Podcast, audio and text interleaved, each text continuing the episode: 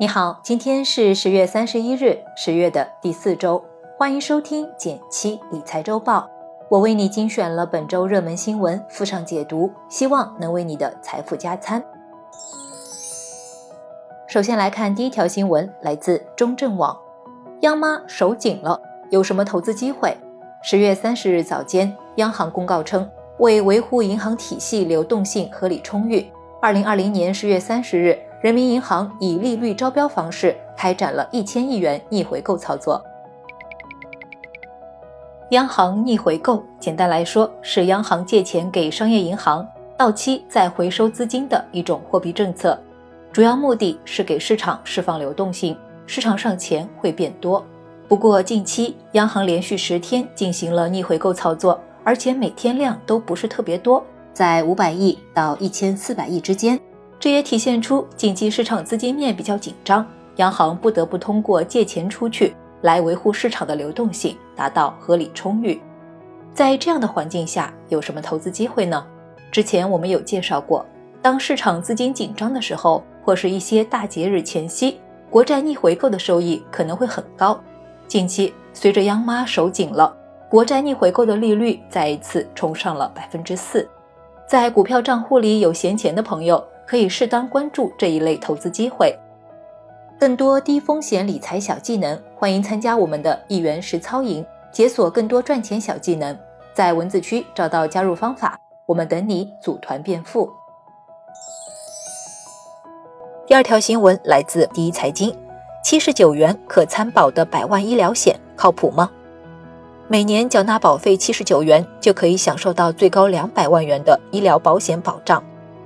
北京最近推出的金惠保，以低廉的价格、高额的赔付，刷爆了北京参保人的朋友圈。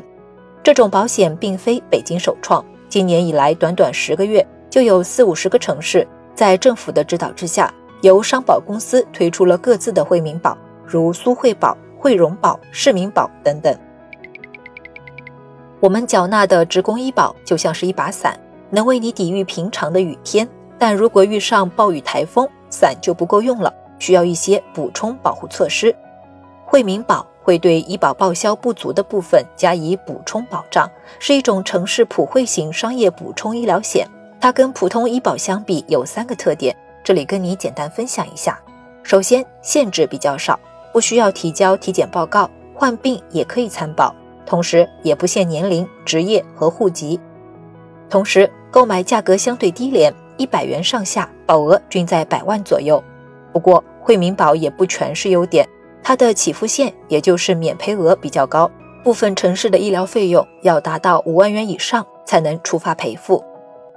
所以，整体来说，惠民保这一类保险并不能代替商业医疗险。想要更加完整的保障，还是建议把商业医疗险给补上。第三条新闻来自中国基金报。三季度基金公司赚钱榜单来了。今年股市快速回暖，权益类基金赚钱效应突出。前三季度公募基金大赚一点一五万亿元，其中易方达、汇添富、广发基金等为投资者赚钱最多，还有富国、华夏、嘉实等累计三十家公募，前九月为客户盈利超百亿。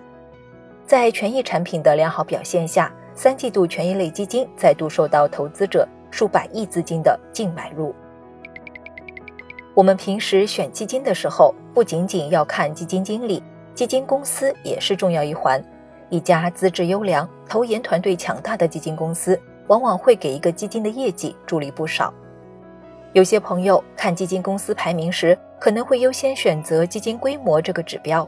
不过，由于货币基金的存在，其实基金规模大的公司未必一定能给投资人赚到更多的钱。根据统计数据来看，在基金市场规模排名中，货币型基金排在第一位，但在基金赚钱榜单中，往往是权益型基金收益更高。由此可见，基金规模和基金收益并不是直接挂钩的。这么说来，选基金公司时，单看基金规模的榜单可能不够全面。这里给你提供一个新思路：基金公司到底给投资人赚了多少钱？也就是基金公司产品的赚钱榜单，也许是可以用来补充的比较方法。文字区给你展示了今年最赚钱的十家基金公司，供你参考。另外，在百度上搜索“基金赚钱榜单”，你就能找到完整的基金公司赚钱榜单了。你会参考哪些指标选择基金公司呢？留言告诉我吧。来看其他的热门新闻。来自三十六氪的消息，据悉，字节跳动正考虑推动抖音业务单独在香港上市。知情人士称，高盛等多家投行曾与字节跳动沟通承销事宜。字节跳动相关负责人回应称，在考虑部分业务上市计划，但还没有最后确定。来自金融界的消息，京沪高铁发布公告，自十二月二十三日起。对时速三百到三百五十公里高铁动车组列车公布票价优化调整，根据客流情况区分季节、时段、级别等，实行优质优价，有升有降。各站间执行票价将以公布票价为上限，二等座最高九点零四折，最低七点五二折。